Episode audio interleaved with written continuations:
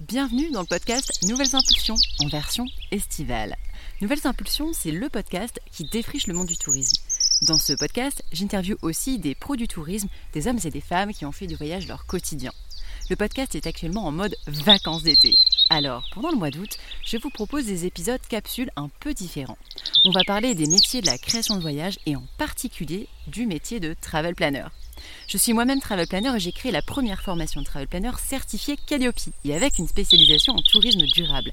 Car aujourd'hui, plus que jamais, voyager devrait se faire avec conscience mais sans culpabiliser.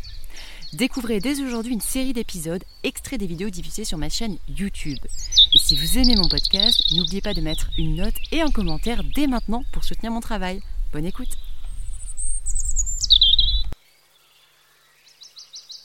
Bienvenue dans cette nouvelle vidéo YouTube où je vais vous parler de la différence entre euh, différents métiers euh, que, dont vous avez peut-être entendu parler.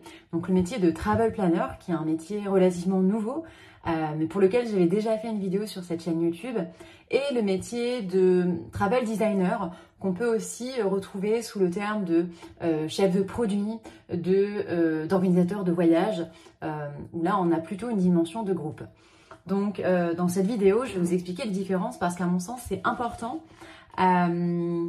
si vous voulez demain travailler dans le tourisme, si vous envisagez de faire une reconversion, ou euh, du moins euh, d'exercer le métier de travel planner ou de travel designer euh, en complément de votre job actuel. c'est vraiment important de connaître la différence entre ces deux métiers. de connaître bah, à quoi ça correspond et comment vous allez pouvoir l'exercer. Alors le premier métier dont je vais vous parler, c'est celui de travel planner. Donc pour rappel, j'ai déjà fait une vidéo. Donc rapidement, le travel planner, donc c'est un, terme américain qui désigne la planification de voyage, hein, travel planner. euh, rien de bien sorcier là-dedans, vous me direz. eh bien, euh, si, alors c'est un métier euh, à part entière. Hein. C'est un métier qui nécessite d'avoir des connaissances sur le secteur du tourisme, des connaissances sur des destinations, des connaissances sur des activités. C'est un, métier qu'il faut exercer de façon professionnel parce que demain, quand vous l'exercez en indépendant, en freelance ou enfin en auto-entrepreneur, euh, vous allez vous adresser à des clients qui vont vous payer pour un service et il faut que ce soit professionnel.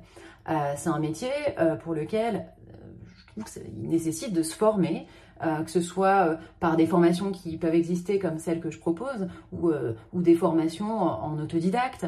c'est hyper important parce que comme dans tout secteur d'activité, eh bien, il y a des particularités dans le métier avec les différents acteurs existants avec la réglementation. Et croyez-moi, il y a pas mal de choses à savoir dans, dans, le secteur du tourisme. Je le sais parce que je suis euh, moi-même tombée là-dedans il y a 5 ans, euh, quand j'ai voulu organiser euh, mes premiers séjours détente et détox en tant que naturopathe.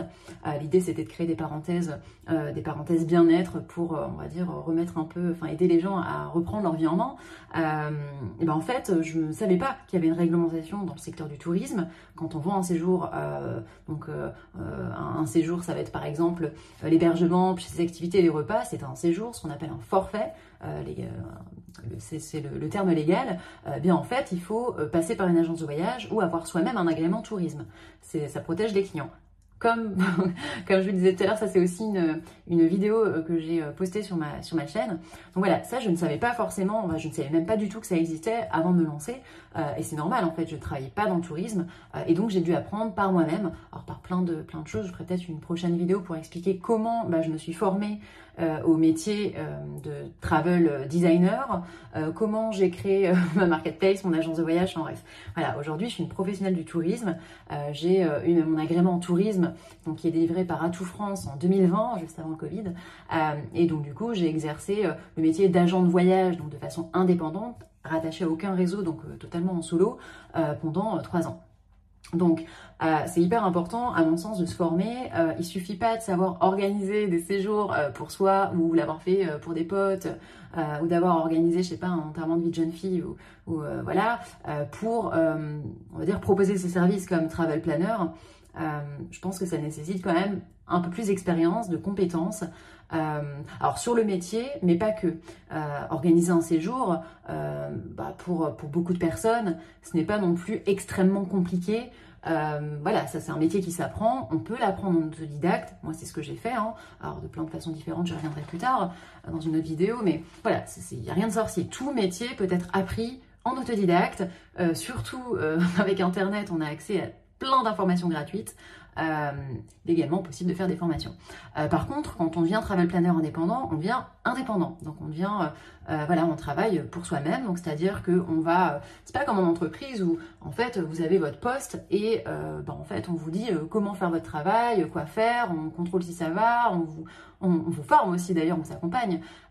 Quand vous êtes à votre compte en tant qu'indépendant, bah, vous allez devoir gérer la relation avec vos clients, vous allez devoir gérer la vente, vous allez devoir gérer la communication, la facturation, la comptabilité, définir un prix, se challenger, avoir le bon mindset. il y a tellement de choses en fait auxquelles on ne pense pas forcément avant de se lancer.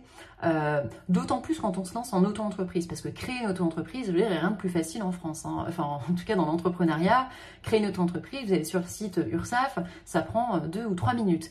Rien à voir avec le fait de créer une entreprise, donc euh, je pense à une SARL ou une, SS, euh, que ce soit en, version groupe ou en version même individuelle, où là, en fait, vous allez devoir passer par la par la création d'un business plan, par la rédaction de statuts, qui peuvent être, qui peuvent représenter d'ailleurs un coût si vous passez par un juriste ou par un expert comptable, ça coûte facilement entre 1000 et 1500 euros. ça veut dire que voilà, c'est vachement plus simple aujourd'hui en France de créer une boîte avec un, un statut d'auto-entreprise, clairement. Euh, mais c'est pas parce qu'on crée une boîte facilement que euh, pour, le, pour autant on devient directement entrepreneur. Entrepreneur, euh, à mon sens, c'est c'est plus un, état d'esprit et c'est un métier en fait pour lequel bah, ça nécessite aussi de se former ou du moins de se faire accompagner euh, ça nécessite d'avoir un certain état d'esprit, une certaine façon de faire. Alors, euh, en, termes de qualité, il faut savoir être autonome, il faut savoir être indépendant, il faut savoir faire les choses par soi-même, il faut savoir se mettre un coup de pied au cul quand, euh, bah, parfois, je sais qu'il y a des personnes qui ont un petit peu du mal à travailler sous l'eau, à se lever le matin. c'est pas mon cas, je me lève trop tôt. Mais voilà, il faut savoir s'arrêter de travailler aussi. Tout ça, c'est un état d'esprit lié, à l'entrepreneuriat. Il faut savoir aller, il faut pas avoir peur de décrocher son téléphone, il faut pas avoir peur non plus de répondre, d'aller prospecter, de plein de façons différentes, euh, de savoir pousser des portes parfois, de d'établir un, relationnel avec différents types de personnes. Euh, parfois, on a besoin d'aller chercher de l'argent. Enfin, voilà. Bref, c'est pas parce qu'on crée une auto-entreprise qu'on devient systématiquement, tout de suite entrepreneur, ça s'apprend. Et, et, encore une fois, c'est quelque chose qu'il est possible de faire complètement en solo. Euh, ça prendra le temps que ça prendra, mais au final, tout le monde finit par y arriver. Hein. Il y a des formations qui permettent, et des accompagnements ou des coachings qui permettent d'accélérer les choses c'est sûr que ben, c'est comme quand vous apprenez, je sais pas moi, euh, demain vous voulez apprendre à monter votre cuisine. Euh, si vous l'avez jamais fait, si vous n'avez pas suivi de formation euh, pour apprendre à monter une cuisine, je sais pas, ben, en fait forcément vous n'avez pas les bons outils, vous savez même pas quels outils il faut utiliser. Évidemment, ça va vous prendre un diplôme. c'est pareil si demain vous devez créer un site internet. Il y a beau avoir plein de solutions qui existent aujourd'hui avec internet, tout semble facile, mais ça reste quand même un métier. Euh, je pense au web, parce que moi j'ai créé euh, mon premier blog, c'était en 2017. C'était un blog de cuisine, s'appelait La Saison en Cuisine. Euh, je l'ai fait sous WordPress. En plus, au début, j'avais même pas acheté le bon, bon nombre de domaines. finalement, six mois après, j'ai dû recommencer.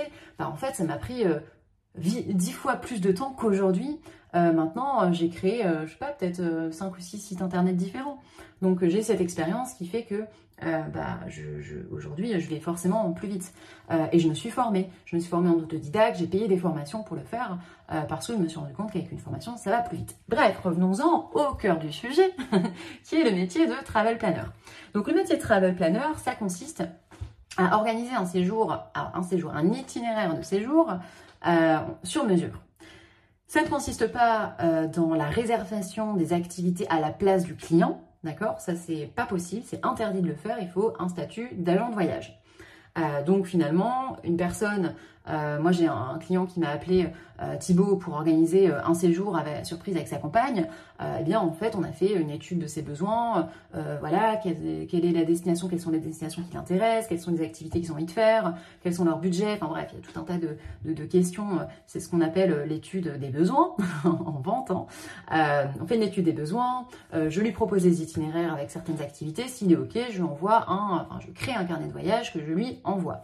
Et pour ça, moi, je suis payée en tant que, euh, consultante. Enfin, c'est une prestation de conseil en organisation de séjour. Ce n'est pas une, organisation de séjour et c'est encore moins encore moins le fait de, enfin, une, intermédiation en, en, réservation de voyage. Ça, c'est interdit si vous n'avez pas d'immatriculation tourisme. Euh, c'est interdit aussi euh, de venir, euh, voilà, prendre la carte bleue de son client. Je ne sais pas comment des gens peuvent le faire, donner leurs coordonnées bancaires à quelqu'un. Mais bon, bref, si c'est ta mère, c'est pas un problème. donc ça, c'est interdit. Il est possible évidemment de collaborer avec une agence de voyage, mais c'est ce que je fais avec certaines agences de voyage qui sont partenaires, qui sont dans, mon réseau privilégié. parfois j'ai des clients qui n'ont pas envie de s'embêter à, faire les paiements par eux-mêmes parce que évidemment euh, le travel planner euh, va remettre un, carnet de voyage en mettant, bah tiens, euh, sur telle étape de ton voyage, bah, tu peux trouver tel hôtel, tu peux trouver telle, activité, tel resto, etc. Il ne va, pas, va pas réserver à la place du client, donc c'est au client de le faire. Il y a des clients qui n'ont pas forcément envie de se prendre la tête et qui passent par un travel planner parce qu'en agence, c'est un peu compliqué parfois d'avoir du sur-mesure. Du moins, c'est pas possible dans toutes les agences. Euh, voilà, beaucoup d'agences euh, revendent des, euh, des, séjours sur brochure. Alors évidemment, chacun son métier. Organiser un séjour sur mesure, ça, ça prend du temps. ça prend énormément de temps, sachant que dans le tourisme, il n'y a pas des marges énormes. et clairement, c'est la raison pour laquelle les agences de voyage pour coutume, en tout cas ça fonctionnait comme ça, de revendre des séjours qui étaient préalablement organisés par des voyagistes qu'on appelle aussi des tours opérateurs. Euh, du coup, moi j'ai certains clients qui n'ont pas envie de se prendre la tête, qui veulent faire un seul paiement ou un acompte et un paiement, qui n'ont pas envie de gérer la relation avec les prestataires. Et ben pour le coup, je passe avec, euh, je, fais la commercialisation du séjour par euh, le, biais d'une agence partenaire. alors, le travel designer a un métier différent de celui de travel planner. Donc, travel planner, on est vraiment purement sur du sur-mesure.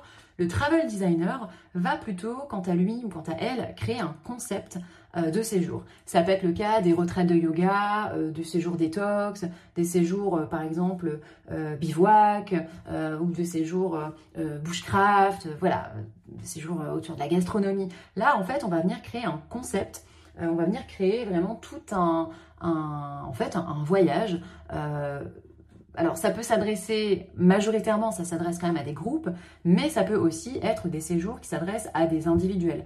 Euh, par exemple, j'ai une de mes partenaires, Karine, qui est naturopathe, qui a créé un concept euh, de séjour, donc autour du séjour de jeûne et euh, de la randonnée et du bien-être. pour le coup, elle vend aussi ce séjour en format individuel pour des clients. Donc là, on n'est pas sur du sur-mesure. Il y a déjà un programme établi il y a déjà des hébergements qui sont choisis, il y a déjà toutes les activités qui sont conçues, les repas, voilà, tout est packagé en fait. Euh, et ça, c'est euh, du travel design. Donc, on va venir designer un concept de séjour. Donc voilà, il y a deux métiers vraiment différents. Le travel planner, on est plutôt sur du sur-mesure. Et le travel design, on est plutôt sur du séjour pré-packagé. Donc, c'est deux approches, deux attentes différentes. Euh, on peut très bien imaginer quelqu'un qui veuille un séjour sur mesure parce qu'en fait, il veut, je sais pas moi, aller découvrir de telle façon telle destination. Euh, et quelqu'un d'autre qui voudrait plutôt euh, bah, un séjour déjà packagé parce que la personne a besoin de savoir en amont euh, bah, en fait savoir en amont ce qu'elle va faire pendant le séjour c'est un petit peu voilà deux besoins différents donc j'espère que c'est clair pour vous. Si jamais vous avez des questions sur ces deux métiers, euh, n'hésitez pas à venir me contacter euh, sur Instagram. Donc c'est euh, sur le compte Nouvelles Impulsions. sachez aussi que je lance un podcast en janvier 2023. Donc peut-être qu'au moment où vous verrez cette vidéo, eh le podcast sera déjà lancé. c'est un podcast autour du voyage, de la reconversion, du changement de vie. Enfin c'est vraiment génial parce que je viens donner la parole et échanger avec des personnes qui ont fait du voyage leur quotidien à travers leur métier ou leur lifestyle. Ça peut être par exemple des entrepreneurs qui ont créé euh, un concept, une agence, euh, quelque chose en tourisme euh, de plus ou moins novateur. ça va être aussi des entrepreneurs qui existent depuis, enfin qui, travaillent dans le tourisme depuis, depuis peut-être un peu plus longtemps que, que le Covid. ça va être aussi des aventuriers, des, voyageurs, des blogueurs, mais également des personnes qui sont par exemple digital nomades et qui dont euh, qui, ont fait du voyage leur lifestyle, leur style de vie, c'est-à-dire euh, qui, grâce à leur métier, peuvent voyager relativement souvent. Ça peut être par exemple euh, une professeure de yoga qui voyage six mois dans l'année, ça peut être également quelqu'un qui fait, je sais pas moi, qui, est consultant et qui voyage pareil la moitié de l'année. Voilà. L'idée en fait avec ce podcast, c'est de venir en fait vous inspirer avec des profils de, de, personnes qui ont fait, alors souvent c'est des reconversions, hein, dans la majorité, la majorité de mes invités c'est le cas, des personnes qui ont changé de voie voilà, entre 30, 40, voire 50 ans. Hein. et c'est de venir vous inspirer, vous montrer différents métiers qui existent dans le tourisme. Euh, parce que en fait dans le tourisme il n'y a pas juste les agents de voyage et les blogueurs, il y a plein de métiers qui existent, euh, il y a plein aussi de façons de créer des voyages, euh, de travailler dans le tourisme, de proposer voilà, des services plus ou moins novateurs. ça peut être quelqu'un qui a écrit un podcast, quelqu'un qui a créé une plateforme, quelqu'un qui a créé une agence, voilà, qui, organise des jours spécifiques, qui, qui a créé un, site ou un blog, voilà. Il y a vraiment plein de profils différents, des hommes, des femmes. voilà, donc j'espère que ce podcast vous plaira.